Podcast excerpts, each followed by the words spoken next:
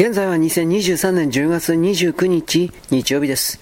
これから消えていく人たちというのは現時点において心の中で消えるということを選択して決定してしまっている。しかし残りの数年間において、つまり残された10年と半年ぐらいの間において、それを変えることはもちろん許されている。つまりいろいろな情報を知ることによって自分がいかに騙されていた、または物を知らないことによって間違った判断をしてしまったかということで、決定を覆すことも許されている。その中で私はこれらの情報を伝えているわけですが、この文章情報において大事なことが抜けています。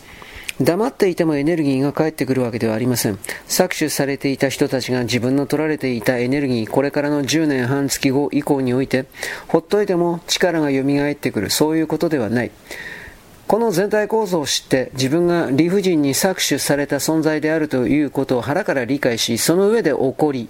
その上で理解した上で返還請求を行わなくてはいけない。つまり、私から取った生命エネルギー、感情、性欲、喜怒哀楽、すべてのエネルギーを返せ。というふうな、誰に向かって言っているというわけでもないが、自分自身を支配抑圧してきた領域に向けて強く念ずるというか、主張する。返せ。という主張をする。これをしなければ帰ってきません。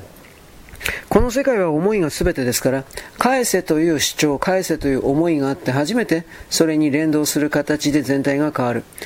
自分自身の意思をあらわにしなければそれは起きない。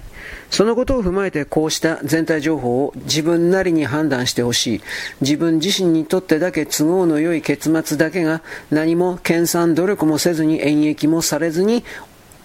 果実だけがやってくる、利益だけがやってくる。そのような構造に今の地球はありません。それは旧来の古い世界における支配していた側の支配層と言われている人たちだけが持っていたとてつもない不平等な一方通行のエネルギーの流れのシステムとしては存在しました。